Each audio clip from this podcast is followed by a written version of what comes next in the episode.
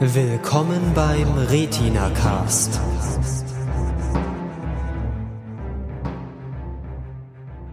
Herzlich willkommen bei der dritten Staffel Folge 3 des Retina Cast.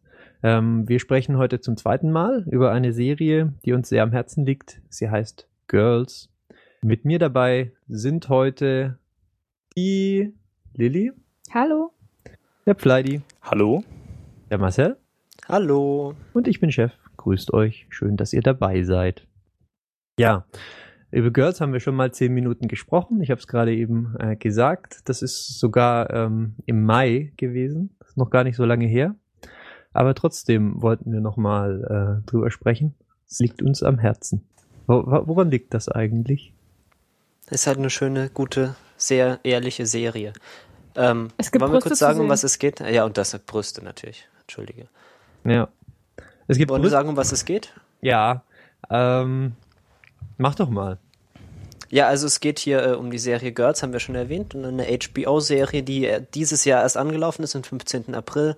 Es gab da jetzt zehn Folgen, die sind jetzt vorbei. Deswegen sprechen wir auch drüber, weil wir haben ja damals nur über die erste Folge geredet.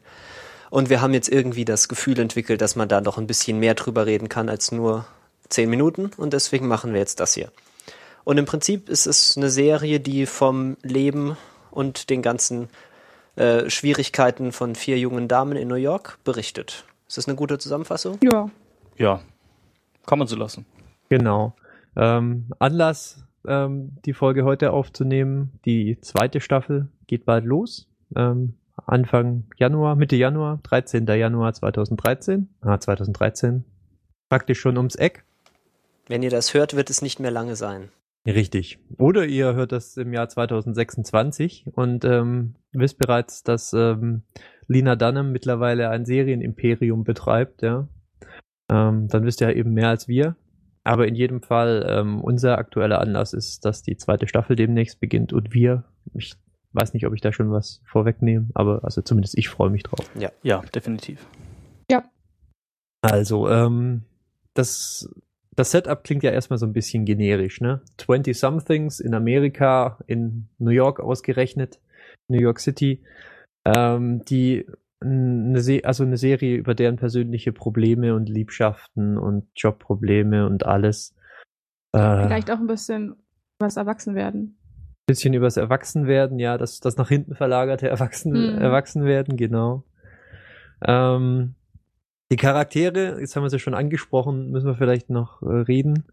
Ähm, die allererste Figur, die einem da so einfällt, natürlich äh, Hannah Horvath, ähm, gespielt von der äh, Erschafferin der Serie und auch die Autorin der Serie, äh, Lina Dunham.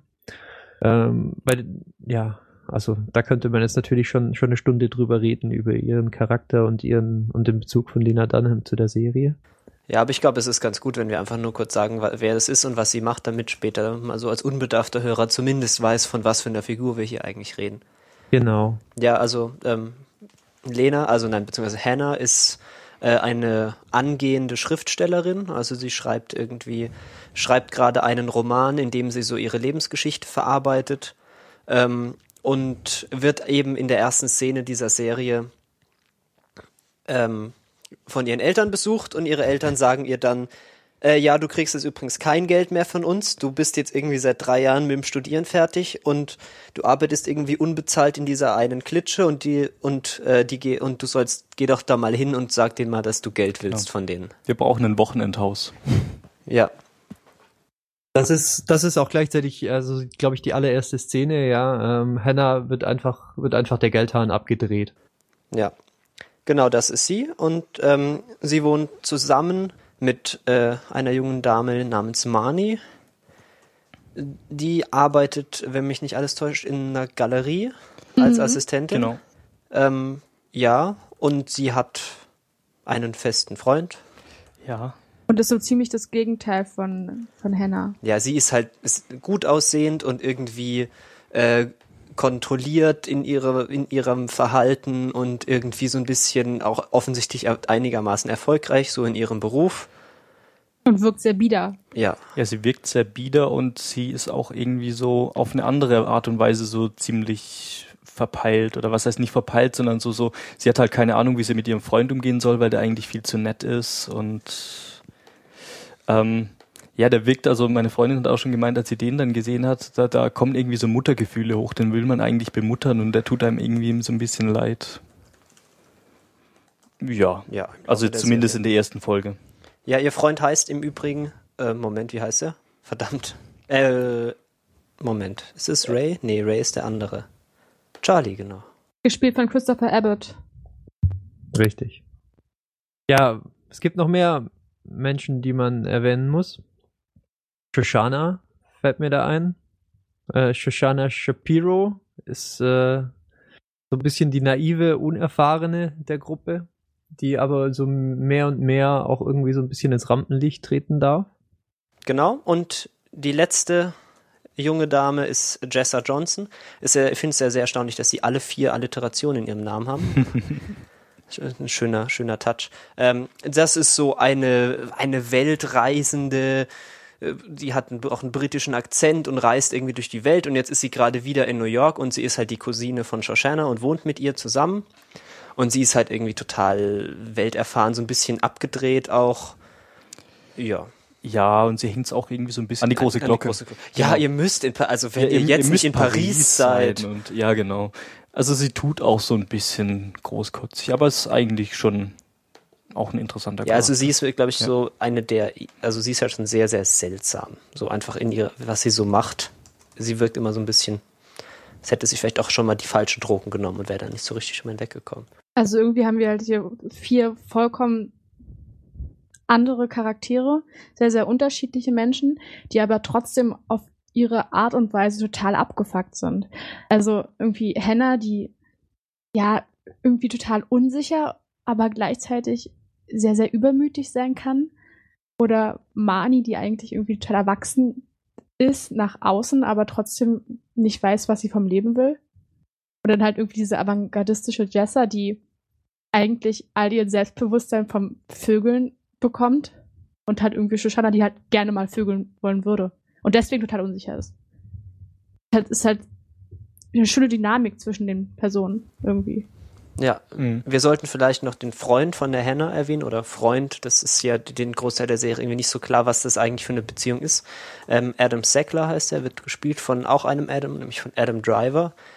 Das ist ein, also er wird als Schauspieler bezeichnet, aber er scheint auch nicht so wirklich viel zu schauspielen. Er ist eigentlich immer nur in seinem Apartment und macht irgendwelche, baut irgendwelche Sachen. Er tischlert irgendwie noch so hobbymäßig.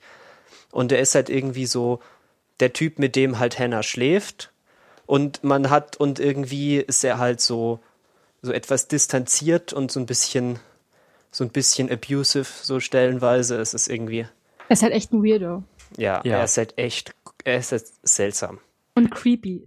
Sehr, sehr, sehr creepy. Also er wird eingeführt ein bisschen so als, als so ein äh, Boyfriend mit Benefits. Äh, oder so ein Friend with Benefits. Ähm, sie haben keine richtige Beziehung, glaube ich, zu Beginn. Sie Aber es wirkt zu Beginn schon so, als würde Hannah sehr gerne eine Beziehung mit ihm führen. Aber er ist da irgendwie distanziert. Ja, sie hat da ja auch super Probleme, dass sie ihm irgendwie SMS schreibt, noch und nöcher, und der ja wochenlang nicht antwortet und so Geschichten. Genau. Richtig. Ähm, ist aber trotzdem ein sehr interessanter Charakter, weil er auch sehr spannend gespielt wird, finde ich. Ähm, also man traut der Figur irgendwie, alle, irgendwie alles zu und, und gleichzeitig alle, alle Weirdness ähm, beiseite ähm, ist er relativ interessant, finde Ja, ich. und es passt auch irgendwie alles zusammen, was er so macht. Also es ist nicht so, dass er irgendwie total random Shit macht und irgendwie wirkt, als hätte er ernsthafte psychische Probleme. Er wirkt eher so, als hätte er so seine ganz eigene Ansicht, wie das, wie das Leben so funktioniert und wie, wie er so sein will als Person und das zieht er halt irgendwie durch. Ja, also es ist seltsam und es ist irgendwie komisch, aber es ist in sich schon konsistent. Also alles, alles, was er tut, hat schon irgendwie, wenn man seine seltsamen Motive so ein bisschen äh, raus hat, dann ist es schon in sich geschlossen und äh, macht irgendwie Sinn. Also und damit passt er ja eigentlich auch ganz gut zu Hannah, die ist auch immer so ein bisschen äh, uninstabil in ihrer, in dem, was sie so tut, aber doch auch irgendwie dann wieder konsistent. Ja, ähm, also es ist so, dass man diese Schauspieler hat man, wenn man diese Lena Dunham kennt, hat man die im Prinzip fast alle schon mal gesehen, weil die waren nämlich in dem Debütfilm von der Lena Dunham äh, mehr oder weniger auch alle dabei. Der heißt Tiny Furniture. Den haben wir, glaube ich, alle nicht angeschaut, aber jetzt alle Bock drauf, ihn anzuschauen, nachdem wir den Trailer angeguckt haben. Mich nicht erst täuscht. Ja, richtig. Tiny Furniture ist, ist uns äh, praktisch gerade eben erst begegnet. Ähm, ist, ist, sieht, äh, also vom Trailer äh, liest er sich dieser Trailer so ein bisschen wie, wie so ein Prototyp für die Serie, glaube ich. Ähm, sie spielt eine andere Figur, klar. Ähm, die Charaktere sind auch offen, offensichtlich anders, aber schon alleine, dass man praktisch den ganzen Cast, also die Schauspieler da alle wiederfindet. Äh, oder zumindest einen Großteil davon. Äh, schon erstaunlich und ähm, ja, ich glaube, den müssen wir uns auch noch zu Gemüte führen. Ja, definitiv. Ähm, wenn jetzt sind wir schon bei den, bei den Charakteren oder deren Schauspielern. Ähm, sollen wir vielleicht noch ein paar so allgemeine Dinge sagen? Also zumindest, also so mal das Bemerkenswerte ist, auch so in, im Vergleich mit anderen Serien, der sich ja irgendwie, die sich ja irgendwie anbietet, weil das ist, ist ja irgendwie so ein Abziehbildchen der, der amerikanischen, ich weiß nicht, Beziehungsserie, Sitcom, kann man irgendwie beides nicht sagen. Aber so das, das Prinzip kommt einem ja bekannt vor, ja. Also ein, äh, ein, äh, ein Schimpfwort wäre ja vielleicht Sex in the City oder so ähm, wo man ja auch das Gefühl hat, äh, gut, die sind alle ein bisschen älter, die sind schon in ihren 30ern, aber trotzdem, äh, es geht halt primär so um ihre Beziehungen und sie sind äh, und sie arbeiten auch was und so und, und ihr Leben in New York und alles fancy und so. Ähm, also so ge gewisse Assoziationen hat man ja schon in der Serie und die werden ja auch aufgegriffen. Also in der ersten Folge hängt da gleich ein Sex and the City Plakat in, in, in der Wohnung und so. Ähm, aber was, was ähm, was Girls dann halt unterscheidet, ist, ist doch irgendwie so die ganze Ausrichtung der Charaktere, finde ich. Weil die haben irgendwie, also ganz im Gegensatz zu Sex in the City, wo irgendwie das so das große Ziel ist, dann die große Liebe, äh, Liebe fürs Heiraten zu finden oder keine Ahnung, äh, in anderen Serien, wo man eben ganz groß rauskommen will. Eigentlich haben unsere Charaktere in Girls weder große Ambitionen noch irgendwelche Erwartungen ans Leben oder sonst ja, irg irgendwelche, irgendwelche Ziele. Sie leben halt so ein bisschen vor sich hin und, und sie hoffen irgendwie auf eine Verbesserung ihres Zustandes oder vielleicht auch nicht. Also, oder ist das jetzt nur meine, meine Lesart dieser Serie? Ja, also ich finde, also Lena zumindest hat ja schon so das Ziel, ihr Buch halt fertig zu schreiben. Aber dieses Ziel verfolgt sie halt auch so in der Weise, dass sie halt ihr Leben lebt und irgendwie da so versucht, sich einigermaßen durchzulavieren, ohne auf der Straße zu enden weil sie ja sozusagen einen Roman aus ihren eigenen Erlebnissen schreibt. Sie sagt ja am Anfang so, ja, also den Rest des Buches habe ich halt jetzt einfach noch nicht erlebt, den kann ich jetzt, kann ich jetzt noch nicht schreiben, da muss ich erst noch ein bisschen weitermachen.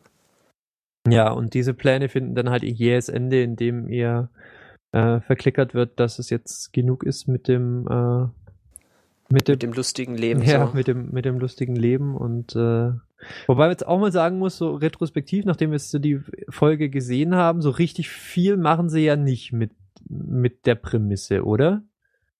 Du meinst mit diesem, dass sie kein Geld mehr hat, oder? Genau. Ähm, das wird zwar immer mal wieder so thematisiert und sie arbeitet dann mal in verschiedenen Jobs, aber so die generelle Ausrichtung ähm, nach dem Motto, ich weiß nicht, wir das ist jetzt eine Serie über jemanden, der irgendwie in New York plötzlich auf sich allein gestellt zurecht, zurecht äh, sich zurechtfinden muss. Das ist es ja nicht. Ja, sie hat dann irgendwie noch diese Hängematte mit ihren Freunden und jemand, der ihre Miete zahlt und, und Ich wollte gerade sagen, das ist vielleicht auch deswegen. Also sie hat halt dieses dieses soziale Netz, in das sie halt fallen kann und was sie auch durchaus ausnutzt. Also sie ist ja von ihren Eltern her schon sehr verwöhnt worden die ganze Zeit. Sie ist ja ein Papakind gewesen und, und man, man merkt ja, dass, dass, dass, die, dass sie schon sehr viel fordern kann. Und das merkt man ja auch in ihrer Beziehung zu Mani, wo es, wo es ganz, also es, es geht immer um, ähm, um Linas Probleme und nicht um, äh, um Hennas Probleme und nicht nie um Mani. So. Mhm. Sie, sie kann schon sehr, sehr fordern und, und da ist schon, also die sind ja auch, darf man spoilern? Mhm. Schwierig, ne? Ja. Äh, Versuch, Versuch mal ohne. Na, der, der, der, der Konflikt, der am Ende der Staffel eskaliert, mhm. basiert ja auch darauf, dass sie sich nicht wirklich darum kümmert, die Miete reinzubringen. Ja. Ja, ja, genau. Ähm, aber das vielleicht, also ich habe das jetzt auch primär gesagt, weil ich, weil wir uns ja, glaube ich, bei der Pilotenprüfung noch nicht ganz sicher waren, wo die Serie jetzt hingeht. Also ähm, wir sind dann doch klar im Bereich, ähm, ja, wie soll ich sagen, sie leben halt ihr Leben und da passieren noch Dinge, die diesen, die diesen Rahmen bestimmen, aber die sind, die stehen halt nicht im Zentrum der Serie. Ja, also wenn man ganz ehrlich ist, ist es ja im Prinzip einfach eine Beziehung. Also es geht ja hauptsächlich um diese Beziehungen, die sie so haben und was sonst noch so für Probleme auftauchen, aber jetzt nicht wirklich um die Arbeit. Es ist dann immer so das, wo sie in, in lustige Situationen kommt. Ja, also es geht eigentlich, würde ich mal sagen, um das Leben von, von den Charakteren. Also ähm, im Endeffekt, da gehören Beziehungen dazu, da gehört auch zum Teil die Arbeit dazu, aber die ist jetzt, spielt in dem Fall halt nicht so eine richtig große Rolle und es ist halt auch nicht so, ja, okay, ähm, klarkommen allein in New York, sondern klarkommen allein im Leben, denke ich mal. So, weil das halt allgemein auch so, so mit Anfang, Mitte 20 so äh, ein seltsamer Abschnitt ist, in dem man sich dann mal entscheiden muss, wo will man denn eigentlich hin, was will man denn eigentlich tun. Und ich glaube, diese Probleme werden da halt schon eher so aus der Sicht von den Charakteren angesprochen und nicht, nicht aus so jetzt einer Vogelperspektive wie, ähm, wie ist diese Serie, die wir letztens mal gesprochen haben? Meinst du Underemployed? Ja, also ich glaube, über die Handlung brauchen wir jetzt gar nicht mehr so viel sagen, weil was diese Serie eigentlich ausmacht, ist so ihr, ihr Tonfall und ihr Stil und die Art, wie sie geschrieben ist, oder was meint ihr?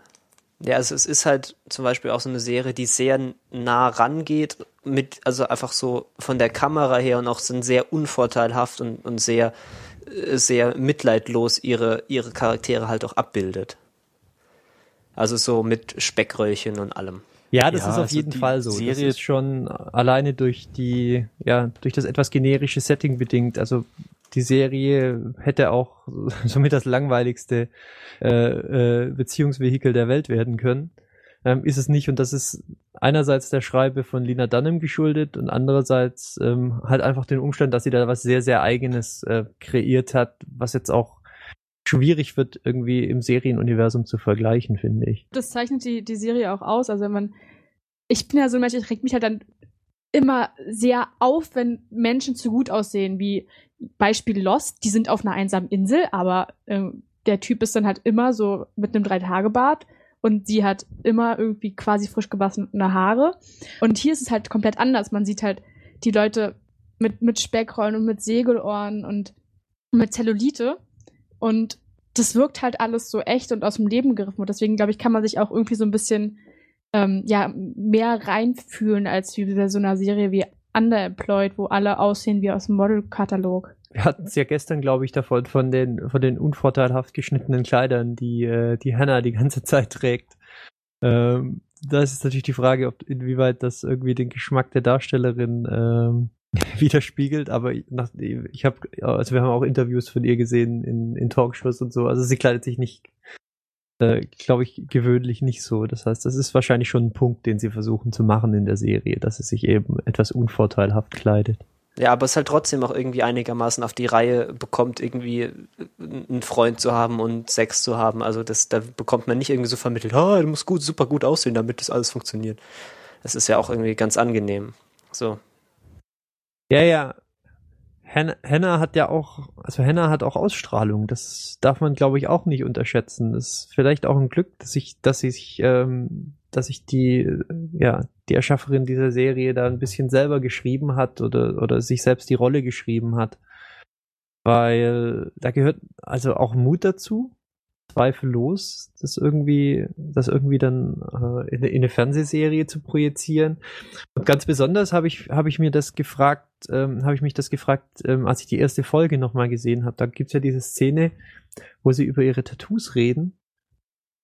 Und ähm, ich versuchte, also ich weiß nicht, ob ich das noch zusammenkriege, aber ihr, ihr, ihr Freund Adam fragt sie dann nach diesen Tattoos, die sie ja ähm, über, irgendwie überall am Körper hat. Und sie fragt dann, äh, oder sie antwortet dann, ähm, ja, das war in Highschool, ich habe da sehr viel Gewicht zugenommen und ähm, dann habe ich, und das sind hauptsächlich Kinder, ähm, ja, irgendwelche Szenen aus Kinderbüchern oder, oder aus Märchen. Und ich habe das primär getan, um, äh, um irgendwie den Eindruck zu haben, dass ich Kontrolle über meinen Körper habe.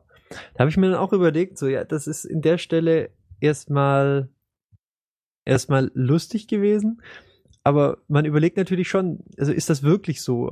Gibt sie da nicht was über, über ihr eigenes Leben preis ähm, in der Form? Ähm, es fallen mir jetzt auch wenig Beispiele ein, wo ich das schon mal, wo mir das schon mal so stark aufgefallen wäre wie hier in dieser Serie. Ob du suchst da zu sehr die Verbindung zwischen Lena und Hannah. Ich Hm. bin mir da echt unsicher, ob du da nicht einfach zu viel reininterpretierst. Also, klar, es ist, es ist von ihr geschrieben und sie verkörpert, es ist, hat autobiografische Züge auf eine gewisse Art und Weise, aber ich glaube nicht, dass, dass sie sich, dass es, dass sie so persönliche Dinge dort reinbringt. Das kann ich mir nicht vorstellen. Hm, ja gut, also wie viel persönlicher kannst du noch werden, au- außer deine Speckröllchen in, in, in der Liebesszene darzulegen oder so mit die unwürdigsten ähm, ja, Sexszenen der- Welt äh, irgendwie in die Welt hinaus zu schicken. Also ich glaube, sie hat da wenig Berührungsängste, aber ist natürlich auch ein valider Punkt, ähm, nur weil sie n- vielleicht eine Figur spielt, die ihr, keine Ahnung, optisch oder vom Leben her ähnelt, muss das nicht heißen, dass er sich auf alles bezieht. Ich weiß es nicht, aber so habe ich es wahrgenommen. Ja, die Sache ist ja die, die Tattoos, die hat sie ja tatsächlich. Und die sehen jetzt nicht so aus, als wären die professionell von irgendjemand gemacht worden, der das tatsächlich kann, sondern sie sieht schon so aus, als wäre das so selbst zugefügt. Ähm, kann ich mir schon durchaus vorstellen, dass es auch so ein bisschen autobiografische Züge hat, dass es tatsächlich passiert ist, aber da müssten wir jetzt dann wahrscheinlich raten. Sie sind auch irgendwie größtenteils auf dem Rücken. Ich würde also bezweifeln, dass sie sich die selbst zugefügt hat. Ja, das stimmt. Das ist, äh, Ja, aber, aber also das Argument steht natürlich, dass das ihre eigenen Tattoos sind, ja. Also äh, ob das jetzt ihre tatsächlich ihre Geschichte war oder eine Variante ihrer Geschichte oder so, die Tattoos sind da, die hat sie wirklich. Ähm, und damit, indem sie die thematisiert, hat sie sich natürlich zwangsläufig ein bisschen selber eingebracht, ob jetzt mit einer wahren oder halbwahren oder erfundenen Geschichte. Ja, also sie hat ja zumindest relativ deutlich in Interviews gesagt, dass sie ähm, diese ganze Sache auf ihrem Leben in irgendeiner Weise basiert hat. Also dass schon die, das, was in dieser Serie passiert, auf jeden Fall eine gewisse Inspiration in dem, was sie so erlebt hat in, in den letzten Jahren, weil sie ist ja auch erst 26, also so lang, so weit ist es auch noch nicht weg, dieses 24 sein, wie sie, wie, glaube ich, Hannah in der Serie ist. Ja. Ähm, aber da hat sie sicher schon auf, auf ihre, also auf ihre Erfahrung zurückgegriffen. Und ich denke, das hängt, das sorgt auch sicher dafür, dass sie so, also so authentisch das auch spielen kann, weil ich finde auch ihre schauspielerische Leistung in dieser Serie auch irgendwie sehr beeindruckend, dass man, also dass sie so diese Verletzlichkeit und gleichzeitig aber dann doch so eine, so eine gewisse Stärke hat. Also sie, sie, man sieht halt, sie, sie zweifelt an sich und an ihrem Körper und sie findet sich nicht so wirklich schön, aber dann hat sie dann doch irgendwie die Kraft, dann alle Leute auch einfach im Regen stehen zu lassen und, und auch einfach ihr eigenes Ding zu drehen. Also ich finde es schon sehr, sehr beeindruckend, wie sie das auch darstellt. Also da stellt sie auch die anderen schon noch ein bisschen in den Schatten, bei denen, die dann schon mehr eine, Ro- noch eine Rolle spielen und man noch merkt, dass sie wirklich jetzt auch spielen. Und bei ihr wirkt es auch schon sehr, sehr echt. Vielleicht auch wegen diesem Meta-Charakter, dass sie ja sozusagen in der Serie schon jemanden spielt, der hinterher vorhat, die Geschichte zu erzählen. Ja. Diese, diese Spannung irgendwie so zwischen, äh, zwischen so einem überbordenden Selbstbewusstsein, auch nur einer gewissen Ich-Bezogenheit und dann in anderen Stellen aber so dem kompletten, der kompletten Abwesenheit von Selbstwertgefühl ist, ist spannend, ja. Ähm, ich nehme an, das war auch ein, ein Punkt, den sie irgendwie hatte, als sie den Charakter geschrieben hat. Ja, und dann aber sich noch die Mühe zu geben, die anderen Charaktere auch noch so gut zu entwickeln, das verdient ja dann doch schon noch Ja. extra Respekt. Wobei sie zurückbleiben im Vergleich. Ich wollte ich gerade sagen, sie sind auch nicht alle gleich gut entwickelt. Ne? Ja. Ähm, es gibt schon, wobei, ja, das hat dann natürlich wieder Potenzial. Zehn Folgen sind natürlich auch knapp, um irgendwie einen ganzen, einen ganzen Seriencast irgendwie Tiefe zu geben. Ich würde gerne noch mal kurz auf Hannah eingehen, weil ich gerade den Eindruck habe, dass ihr die alle oder den Charakter uneingeschränkt toll findet. Und sympathisch. Ist es so? Mhm, Also, Sympathisch schon. ich, ich weiß gar nicht, Ja. ob es ob sympathisch, also für, für meine Empfindung trifft. Sie ist nicht sympathisch, sie ist, sie ist interessant und sie ist realistisch. Also ich kann, ich kann, ich kann die Figur sehen irgendwie im, also in, in einem echten Leben. Ähm, ich weiß nicht, ob ich sie wirklich sympathisch finde. Ich, ich finde, würde sie zumindest in, insofern, ja, ich finde kein besseres Wort als interessant. Ja, aber ich glaube, ich, wenn ich so einer Person im wahren Leben begegnen würde, würde ich die furchtbar anstrengend finden und versuchen, so wenig mit, wie möglich mit der zu tun zu haben. Also sie ist halt auch eine ziemliche Egomanin. Also das kann man, das kann man ihr schon auf jeden Fall vorwerfen. Sagen wir es mal so, ich kenne Leute, die sind so ähnlich und ich finde die eigentlich doch auch im wirklichen Leben interessant. Natürlich sind die im weitesten Sinne anstrengend, aber lieber so als dann langweilig. Ja. Ähm, Also definitiv. lieber so als langweilig ist vielleicht noch ein, noch ein guter Einstieg zu einem anderen Punkt, den ich noch hätte. Ähm, die sind alle, alle extrem ich-bewusst, die Charaktere, die Lina Dunham äh, so geschrieben hat. Ich glaube, das ist so ein bisschen auch ein Problem, das ich hatte beim, beim Serie schauen und mir dabei Notizen machen hier für den Podcast. Weil da bleibt irgendwie total wenig Raum so für eigene Ansichten, weil die sich irgendwie alle, alle selbst schon so gut kennen und ständig über sich reden. Also so wenig Raum für Analyse, würde ich fast sagen. Ja, Lina, Lena, ähm, nicht Lena, Hanna sage ich, äh, sage ich schon Lena. Hanna äh, spricht ja praktisch pausenlos über ihre Fehler und wann sie Angst hat und wann sie Selbstzweifel hat und wann sie, wann sie stark ist und wann sie Gefühl hat, dass sie das haben will und wann, sie sich für ihre Freunde interessiert und wann sie sich nicht für ihre Freunde interessiert. Ähm, bei so viel Selbstkritik wird es irgendwie schwierig, da noch, da noch eigene, also für mich jetzt irgendwie noch, noch Punkte zu machen, die die Serie nicht schon macht. Er stimmt tatsächlich. Also die sind alle schon sehr, sehr stark selbstreflektiert und da ist es natürlich dann so schon ein bisschen ein Problem, da noch großartig was reinzudichten oder was, was selbst, selbst ähm, sich Gedanken zu machen, wie das der Charakter, der Charakter oder die Charakterin jetzt sehen könnte. Ja, aber das kann dann ja nicht daran hindern, die Serie auch irgendwie gut zu finden. Natürlich, natürlich. Aber jetzt nur so aus Interpretationsgründen ist das schon ein Problem, wenn die alle so hier hm, wissen genau, was los ist und so und Das ist ja auch, ähm, das ist ja auch kritisiert worden, ähm, dass die, ähm, also dass die Charaktere alle so selbstbezogen se seien, dass es eigentlich äh, sehr uninteressant ist. Ja, aber das ist ja durchaus auch was, was sie, also was zumindest auch die, diese, die Dialoge so, so brillant macht, diese, dieses ständige, selbstreferenzielle und wir reden jetzt über, über das, was wir gerade machen und über unsere Fehler und das halt dann alles mit einer Aff Affengeschwindigkeit ähm, das macht ja schon sehr viel von der Faszination aus, Ja, ja. diese, diese und das Dialoge passt dann ja auch, auch zu sehr hören. zu diesem Anfang bis Ende 20 sein, gerade von der Uni kommen und denken, man würde irgendwie voll viel im Leben erreichen, aber eigentlich gar nicht genau wissen, wo man hin will. Da ist man in dem Alter ist man sehr, sehr selbstreflektiert und versucht immer alles auf sich zu beziehen. Und ähm, ich finde es dann schon irgendwie sehr realistisch. Weil es gibt sehr, sehr viele Menschen, die, die in dem Alter sind wie die Charaktere dort und halt genauso denken, dass sie das ganze Leben begriffen haben und trotzdem aber dann nachts aber mit den Selbstzweifeln wach liegen und vorsichtig hin und her wippen. Ähm, ja, ich glaube, Realismus ist auch das Ding, was mich an der Serie am ehesten begeistert, weil man kauft es den Leuten einfach ab. Das sind zwar, die Charaktere sind zwar zum Teil so ein bisschen überzeichnet, aber ähm, nicht so sehr, dass man nicht denkt, oh, diese Geschichten hätten jetzt genauso passiert sein können. Also man kennt wahrscheinlich auch irgendwie Leute, denen was ähnliches schon mehrmals passiert ist. Ähm, und daher finde ich eigentlich finde find ich das schon ganz gut, dass man auch so äh, dass auch so diese wie soll man sagen dieser Sinneswandel, diese diese Einstellung zum Ich-Sein ähm, gerade dieser Generation jetzt äh, wieder gespiegelt wird. Also das macht das Ganze für mich einfach noch realistischer. Sie sprechen das ja schon in der Pilotfolge an, irgendwie A Voice of A Generation. Ja. Das ist schon wieder so der ironisch gebrochene Anspruch, äh, äh, ja, äh, irgendwie ein guter Titel und also ein gutes Schlagwort und auch ein spannender, ja, vielleicht eine spannende Eingabe, unter der man so die ganze Serie betrachten muss. Also man versucht viel, schafft vielleicht nicht so viel. Äh, ja. Ach, ich weiß nicht, wo ich hin wollte mit dem Argument. Ähm, eigentlich wollte ich nur noch mal dieses, große, dieses großartige Zitat nennen.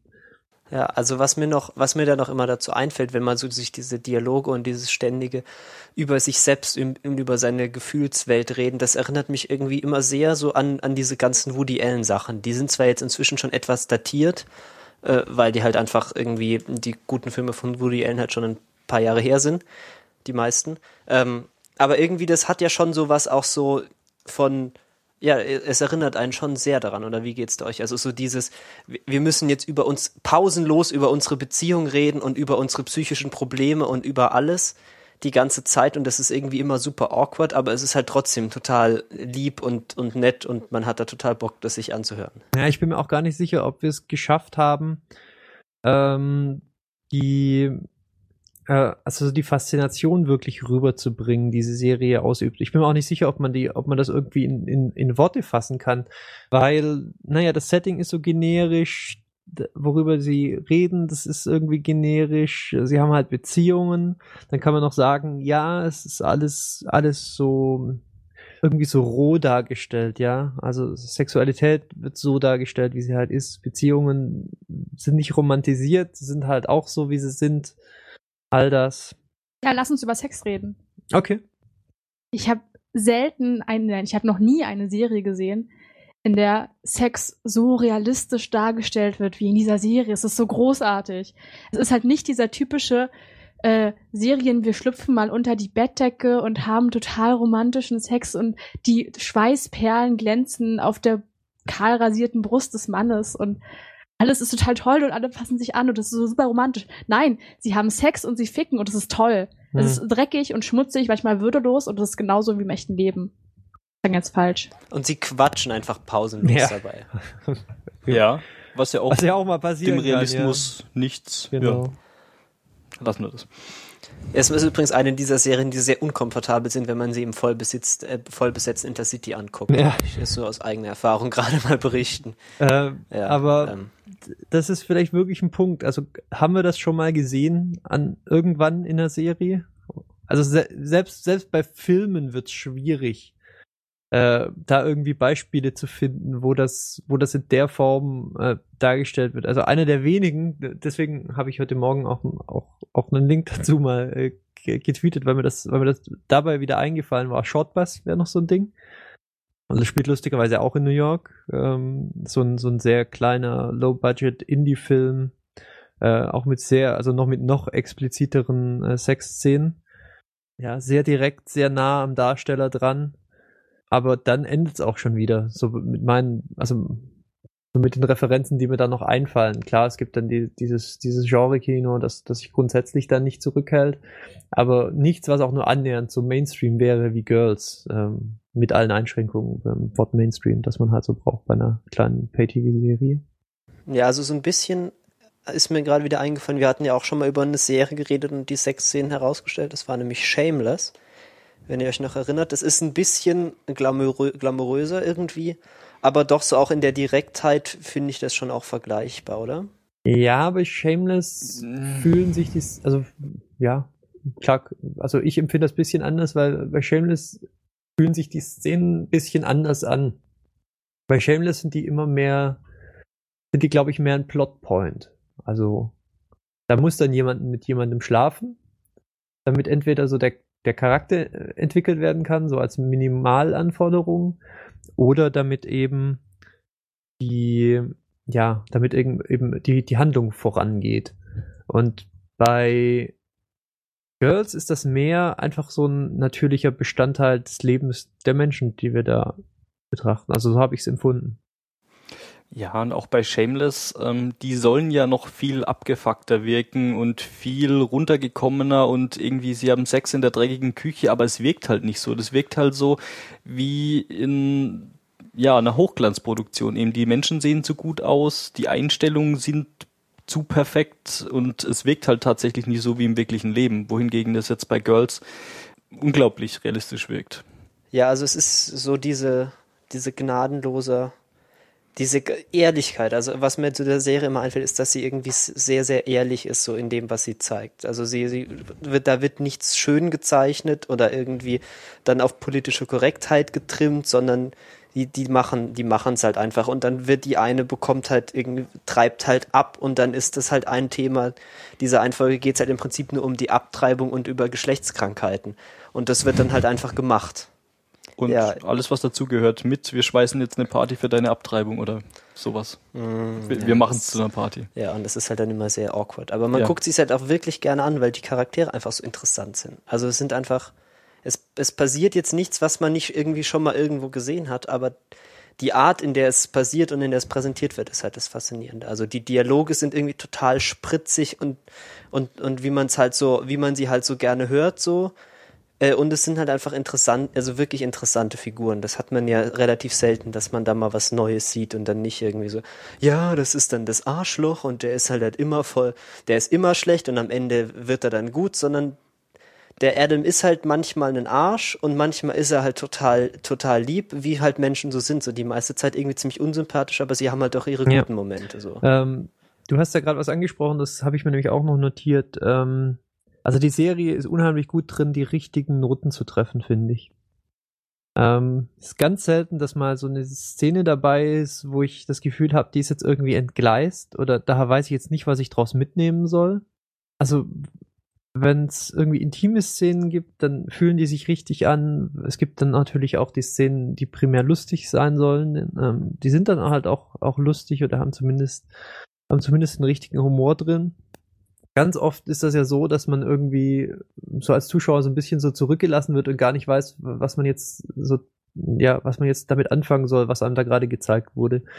Ähm, ich weiß noch nicht mal, wem das jetzt zu verdanken ist, ob das das Drehbuch ist oder ob das, ob das einfach schön fotografiert ist oder, oder ob das, das Setting so gut passt oder ob die Leute ähm, das richtig wiedergeben. Aber ja, die Serie trifft einfach, trifft einfach dahin, wo sie will, glaube ich. Ähm, es ist immer schwierig, das jetzt genau zu umschreiben, aber habt ihr das auch so empfunden, oder nicht? Ja, doch, also man fühlt sich selten irgendwie so, so verlassen. Also, dass, dass man irgendwie, was, was geht denn jetzt? Ihr seid alle irgendwie voll die Arschlöcher und fickt euch doch mit eurem ganzen Scheißproblemen. Was wollt ihr eigentlich gerade von mir? Das passiert einfach nicht. Ich wollte einfach mal ein bisschen fluchen, natürlich. Ähm, ja, nee, doch, finde ich auch. Ja. Ähm, dann, nachdem wir uns jetzt so lange drüber unterhalten haben, warum die, warum die Serie eigentlich so gut ist, müssen wir vielleicht nochmal drüber reden, ähm, ist sie denn auch erfolgreich? Und ja, also eigentlich muss man ja sagen, sie ist erfolgreich, weil sie hat es immerhin mal in die zweite Staffel geschafft, was ich jetzt nicht unbedingt erwartet hätte. Und sie arbeiten wohl schon an der dritten Staffel. Und sie arbeiten an der dritten Staffel, ja. Ja, und sie hatte auch irgendwie, also sie hatte großen Impact. Also irgendwie, wenn man so ein bisschen guckt, da wird sehr viel auch über diese Serie geschrieben. Das wird ja eigentlich oft über HBO-Serien, aber über Girls wurde sehr, sehr viel geschrieben. Manche, manche hassen das, manche hassen diese Serie auch, aber viele lieben sie halt also für ihre dafür, dass sie halt neu ist und irgendwie anders und dann doch so ein bisschen a Voice of a Generation ist und irgendwie darüber redet, wie es halt so ist, in, in unserer Zeit Mitte 20 zu sein. Vielleicht ist es auch einfach jetzt mal die New York-Serie, weil Sex and the City ist seit wie vielen Jahren nicht mehr da? Weiß ich nicht, aber Go das ist alt. Gossip Girl ja. ist irgendwie diese, vor einer Woche, nee, diese Woche zu Ende gegangen. Und man also 2004 hat Sex and the City ja, aufgehört. Genau, und Friends hat ja auch schon für Ewigkeiten geendet. Also. Was gibt's noch? How I Met Your Mother? Yeah. Ja, das ja. ist halt furchtbar ja, inzwischen. Das ist auch also. hoffentlich bald am Ende. Ja. Vielleicht ist es einfach jetzt die New York-Serie und dann wahrscheinlich eine der besten, die es je gab dazu.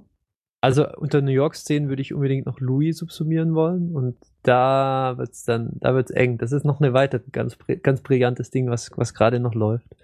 Ähm, ich weiß auch nicht, warum, also was die, was die Stadt ist, ähm, insbesondere was es mit New York auf sich hat für, für Girls jetzt.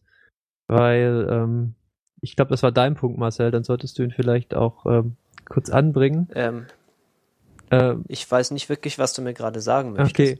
Ähm, du hast, also New York, spiel, New York spielt zwar die irgendwie eine, die, eine wichtige Rolle, aber sie machen ja nicht so viel aus New York, ja. New York ist irgendwie die, die, so der, der, der, manche Leute würden es irgendwie als Hauptstadt der westlichen, also die kulturelle Hauptstadt der westlichen Welt bezeichnen. Man kriegt aber nicht viel davon mit. Man kriegt viel vom Lebensgefühl mit der Leute, die da drin leben. Aber die Stadt selber wird nicht wirklich thematisiert. Es merkt weiß nicht, nicht mal Kulisse eigentlich. Es ist nicht, dass man irgendwie mal ein Landmark gesehen hätte. Man ist ja hauptsächlich irgendwie auf, auf Gehwegen vor Häusern oder eben in den Häusern, wo die Leute wohnen. Ja, es ist aber halt dieses sozial, diese relativ freie soziale Umfeld. Ich glaube, sowas, diese Serie wäre auch unglaubwürdig, wenn sie jetzt in irgendwie so einer Kleinstadt spielen würde, weil diese Leute sind halt auch irgendwie relativ äh, progressiv und, und irgendwie cutting edge in dem, was sie da so machen. Die Frage ist ja auch, ähm, wisst ihr das? Ich weiß es nämlich nicht. Wird die, wird die Serie in New York selber gedreht oder wird die in LA gedreht wie ungefähr 95% aller anderen Serien, die in New York spielen? Hm, das kann ich dir gerade nicht sagen. Lass mich kurz äh, reden. Weil das würde zumindest weiter. erklären, dass man halt nicht wirklich viel von der Kulisse sieht. Gibt ja, also. Also ich meine, ich hätte zumindest mal gelesen, irgendwie New York-based Writer Lena Dunham das würde dann dagegen sprechen, aber wo die Serie dann tatsächlich äh, gedreht wird, weiß ich auch ja, nicht. Sie kann ja die Drehbücher auch schreiben. Ja, ja, klar. Nicht, ne?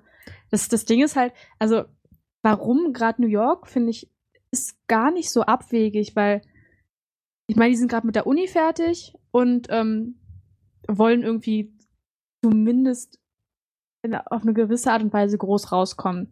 Also sie versucht halt irgendwie in dieser künstlerischen äh, Schriftsteller-Szene irgendwie Fuß zu fassen.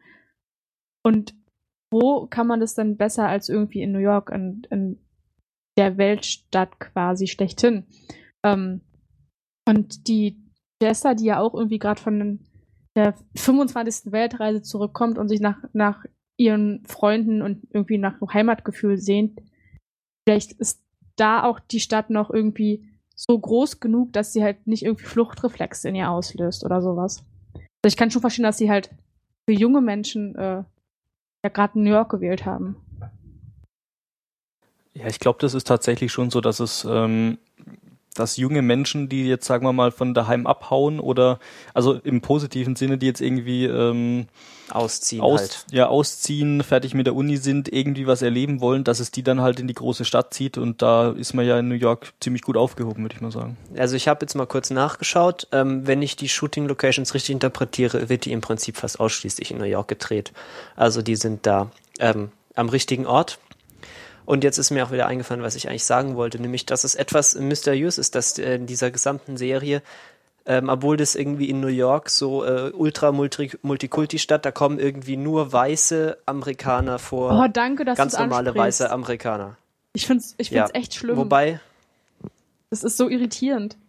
Ja, es gibt halt keine Schwarzen, es gibt nicht mal die einzige Asiatin, die vorkommt, die ihre eigen, einzige, einziges Merkmal ist, dass sie gut mit Computern umgehen kann. Das ist kein Und- Photoshop. Und wenn das nicht das billigste Klischee aller Zeiten ist, dann weiß ich auch nicht mehr weiter. Ich kann mich nicht daran erinnern, dass sie eine Asiatin war. Doch, in- ganz am Anfang Doch, in, in der ersten in Folge. dieser Agentur, in der, ähm, in der äh, Hannah arbeitet. Ah ja, ja, Ja. ja. Ja, ja das ist total irritierend, dass sich nicht mal als Nebenfigur oder sowas irgendwie eine nicht weiß positionierte Frau, Mann, Person vorkommt. Das ist total irritierend, finde ich. Gerade für New York. Ja, also da kann man, das kann man ja auf jeden Fall ankreiden, so ein bisschen Mangel an äh, Diversifizierung an dieser Stelle. Ich habe aber gelesen, dass äh, das wohl in der zweiten Staffel anders werden soll. Ja, das ist mir auch schon begegnet. Ich hoffe, dass sie es machen, weil es wäre schon. Also die Serie ist ja schon sehr realistisch, aber das würde dann noch einiges dazu beitragen. Das würde mich persönlich sehr freuen. Ja. Und ähm, ich kann mir das eigentlich auch nur erklären, als darüber, als dass das eben eine Serie ist, die irgendwie ja, primär das Leben der, der Autorin abbildet. Und naja, wenn sie, da, wenn sie halt ähm, aus einer, weiß nicht, weißen, unter Umständen privilegierten äh, Familie kommt, ist das vielleicht gar nicht so, äh, so abgedreht, dass sie dann eben keine, keine, keinen Multikulti-Freundeskreis hat. Aber es ist auch Spekulation. Ähm, ist auf jeden Fall bemerkenswert, ist mir auch aufgefallen, das ist eine gute Beobachtung und ich, ja, ich verstehe es nicht. Also mehr New York, bitte, auch mehr irgendwie, mehr echtes Leben, weil das würde irgendwie noch gut, gut zum Setting, also gut, gut als Teil des Settings ähm, der Serie auch passen, ja. Es ist eigentlich nicht nachvollziehbar, warum, warum das bisher nicht passiert ist. Ein Erklärungsversuch wäre vielleicht, dass der Cast doch tatsächlich ziemlich begrenzt ist. Also ich meine, da gibt's im Endeffekt, würde ich mal sagen, fünf, sechs Charaktere, die man öfters mal sieht. Und alle anderen, die sind ja eigentlich relativ uninteressant. Ja, aber es würde ja niemand daran hindern, jetzt irgendwie Ja. einen davon Klar, natürlich, natürlich. eine andere Hautfarbe oder zumindest eine andere Herkunft zu geben als irgendwie aus äh, Mittelamerika. Äh, nicht Mittelamerika, aus irgendwie USA, Ja, Nordamerika. Nordamerika. Ja, ähm, haben wir noch irgendwas auszusetzen an dieser Serie? Ja, ist schwierig. Ähm, ich bin mir jetzt nicht sicher, ob wir die Faszination richtig transportieren konnten. Bin mir auch nicht sicher, ob wir Kritik richtig transportieren können. Ähm, es gibt natürlich schon, also schon Aspekte, die, die man halt an der Se- Serie kritisieren kann, vielleicht auch muss, weil das für viele Leute vielleicht halt auch einfach ein Ausschlusskriterium ist. Also ich sehe beispielsweise nicht, also wir haben jetzt gesagt, die Serie ist erfolgreich, sie wird irgendwie verlängert, kriegt vielleicht eine zweite oder also sie kriegt sicher eine zweite, vielleicht eine dritte Staffel. Ähm, mal schauen, wie es dann weitergeht. Aber es ist ja jetzt kein Massenphänomen, ja. Und äh, ich denke, es ist auch keine Serie, die irgendwie je ein Massenphänomen werden kann, weil ich glaube, der Kreis der Zuschauer, der mit der Serie angesprochen wird, ist, ist relativ klein und blöderweise für uns äh, ist, ist er so, ist er vielleicht so ein Querschnitt unser, unserer äh, der Retila Krass Ja, was ist denn die Zielgruppe eigentlich? Podcast. Naja, ich kann es mir eigentlich nur erklären, privilegierte 20-somethings auf der Suche nach, sie wissen nicht. Auf der Suche nach dem Sinn Genau, des Lebens. privilegierte So. weiße 20-somethings auf der Suche. Hm. Ähm, also ich kann auf jeden Fall sehen, dass das Menschen, die außerhalb dieses, äh, diese, also dieser, ich weiß nicht, ob man es Zielgruppe nennen kann, weil ähm, ist natürlich Spekulation, ob das die Zielgruppe ist, aber ich würde es jetzt einfach mal annehmen. Ähm, und ich glaube, dass wer da jetzt nicht runterfällt, kann mit der Serie unter Umständen einfach extrem wenig anfangen, weil wenn die Charaktere nicht zu einem sprechen, dann gibt's nicht viel an der Serie, was ähm, also was für die Serie spricht. Ja, wir haben noch nicht mal irgendwie Glitz und Glamour, äh, wie es jetzt Sex in the City hatte, wo, keine Ahnung, selbst wenn man sich jetzt für, für Carries Liebesleben nicht interessiert hat, hat man zumindest noch erfahren können, irgendwie, was jetzt gerade, keine Ahnung, die geilste Schuhmarke der Welt ist oder was auch immer. Das fällt dann auch schon mal raus. Wobei, ähm, stimmt gar nicht. Sie arbeitet ja ähm, im Verlauf der Serie dann bei Grumpy Coffees und Grumpy Coffees ist wirklich ein exzellenter Coffeeshop in New York. Aber das sei, es euch als, als Tipp noch mitgegeben. Ähm, ja, also einmal, man muss ja nicht unbedingt sein wie die Charaktere, um sie interessant zu finden. Also das würde ich ganz so sehr würde ich es nicht einschränken. Aber was die Serie halt extrem einschränkt, ist ihre die Menge an Kultur, die man einfach kennen muss, um überhaupt zu verstehen, was diese ganzen Dialoge bedeuten sollen. Also die sind ja im Prinzip die ganze Zeit auch nur dabei, sich so über aktuelle Popkultur und das, was momentan, was man halt so macht, wenn man irgendwie Mitte 20 und die ganze Zeit mit dem Handy beschäftigt ist, was man da halt so macht. Also die reden dann irgendwie darüber, welche Kommunikationsform jetzt in welcher Hierarchie steht, so, ja, also ganz unten ist irgendwie so Facebook-Nachricht und dann kommt irgendwie Text, also so SMS und dann, und dann anrufen und Face-to-Face und so. Und ich meinte, wenn man in dieser Welt überhaupt nicht lebt, dann, dann ist man halt sehr, sehr irritiert, was, was zur Hölle wollen die eigentlich jetzt gerade von Hm. mir? Ähm, ja, aber auch wenn man in dieser Welt lebt, ich habe die ersten paar Folgen vor ein paar Tagen nochmal mit meiner Freundin angeguckt ähm, und die meinte dann halt auch so, ja, sie findet das ganz interessant und unterhaltsam, ähm, aber das hat man doch alles irgendwie schon mal gesehen. Und aber ich glaube, für uns, also die, die Begeisterung, die für uns da oder die, die Faszination, die für uns da von der Serie ausgeht, ist halt das Setting und die, die Aufnahmen und der Realismus. Aber wenn einem eigentlich eher die Geschichten äh, interessieren, die eine Serie erzählt, dann hat man das halt alles auch schon in diversen Sitcoms und äh, Drama-Serien schon mal gesehen, so im Großen und Ganzen. Ja. Ja. Also das ist vielleicht auch so ein Ding, dass man sagen könnte, okay, man muss halt das Setting mögen, man muss sich für die Charaktere interessieren. Die eigentliche Handlung ist jetzt nicht so, dass man da unbedingt gefesselt vorm Fernseher sitzt und unbedingt die nächste Folge haben möchte. Ja. Ja. Ähm, Gut, ich glaube, wir haben uns jetzt äh, ganz gut das Beste gesagt, also haben gesagt, wie wir halt, äh, was wir in dieser Serie gut finden. Ähm, Gibt es noch irgendwelche letzten Worte? ähm, nein, aber wir müssen euch natürlich noch sagen, äh, wo ihr die Serie herkriegt. Und da ist die Antwort keine Ahnung. DVD Ja. gibt es Die nicht. läuft auf, die läuft auf einem. Pay-TV-Sender in Deutschland, der heißt irgendwie Glitz oder sowas. Ich habe von ihm noch nie was gehört. Mhm. Da läuft sie in der wahrscheinlich komplett schlimmen synchronisierten Version. Und ansonsten, ja, Der Frauen- und Lifestyle-Sender Glitz. Ja. Ah, mir gleich notiert, glaube ich, auch gerade auf. Interessant. Ähm, gut, dann, dann noch müsst ihr einfach gehört. noch den, ähm, den Frauen- und Lifestyle-Sender Glitz ähm, Aber es gibt's mit zwei Kanalton, Ja. also Ja. es ist, ist nicht ganz Dann, hoffnungslos. dann möchte ich jetzt an dieser Stelle noch auf die Ironie darauf hin, äh, dafür äh, hinweisen, dass ausgerechnet Girls auf einem ähm, auf einem Frauen- und Lifestyle-Sender namens Glitz läuft. Also nichts, nichts hat weniger mit. Lifestyle und Glitz zu tun als Girls. Aber gut, vielleicht trifft es da auf ein, auf ein Publikum mit äh, offenen Ohren. Ich würde es äh, ich würd's der Serie wünschen, auch den äh, Erfolg hierzulande. Wer jetzt kein Glitz hat, wird es wahrscheinlich schwierig. Ähm, iTunes Deutschland hat zumindest, als ich zuletzt reingeschaut habe, leider auch nicht auf Lager gehabt. Das ist ja gerne mal ein bisschen problematisch. Ähm, Ja, ich gucke gerade, Ja. da ist nichts. Vielleicht muss man den dann sich äh, an, an der passenden Stelle einen iTunes-Account schießen in den USA und es dann da besorgen oder so. ja, einen amerikanischen iTunes-Account in diesem Fall. Ja, was ich noch, äh, mir ist gerade noch, noch kurz was in meiner Notiz über den Weg gelaufen, wofür ich diese Serie auch liebe. Es sind einfach, es gibt in den Dialogen stellenweise einfach so, so großartige Wort, Wo- so Phrasen, die einfach durch den Raum geworfen sind. Dann wird irgendwann vom Hate Read gesprochen. Das finde ich einfach so richtig treffend. Das ist großartig. so, ja, das Buch, ich habe dieses ganze Buch, es war ein einziger Hate Read. Ich habe es einfach durchgelesen und es einfach nur gelesen, weil ich es so sehr gehasst habe. Das ist ungefähr so, wie warum wir manchmal, warum wir Fifty Shades of Grey oder so Moment mal. Wobei das ja auch ganz unterhaltsam ist. Ja, Du liest Fifty Shades of Grey? wie du nicht oder was? Ich glaube, ich bin der Einzige, ne, Lilly vielleicht noch, aber also ich sehe schon, du hörst nicht Chef eifrig und- Retina Chef und. Marcel haben es definitiv gelesen. Und der Lukas auch. Und der Lukas auch, ja. Das ist aber übrigens auch immer super, weil das, also wenn, also wenn man sich dann mal Also an dieser Stelle möchte ich mich mit diesen verabschieden aufgrund von Niveau. der Niveau oder was? Der Niveau. Ja, auf jeden Fall sowas ist großartig. Und dann irgendwie irgendwann fällt auch nochmal As fuck in the heart. Das fand ich auch sehr, sehr, sehr schön. Einfach als Ausdruck für, wie schlecht es ihnen gerade geht. Aber ich glaube, damit sind wir jetzt auch Ja. wirklich am Ja, Ende, wir oder? sind, wir sind am Ende. Danken recht herzlich äh, für euer Interesse. Ähm, Eure Möcht- Geduld vor allen Dingen. ja, auch, auch eure Geduld mit uns und ähm, wir hören uns äh, ganz bald, hoffentlich bei der nächsten Folge des Retinacast, vielleicht auch der Retinauten oder unseres Kurzformats der Retinacast Pilotenprüfung, wenn dann wieder die Zeit ist, wo, äh, wo es neue Piloten zu begutachten äh, gibt.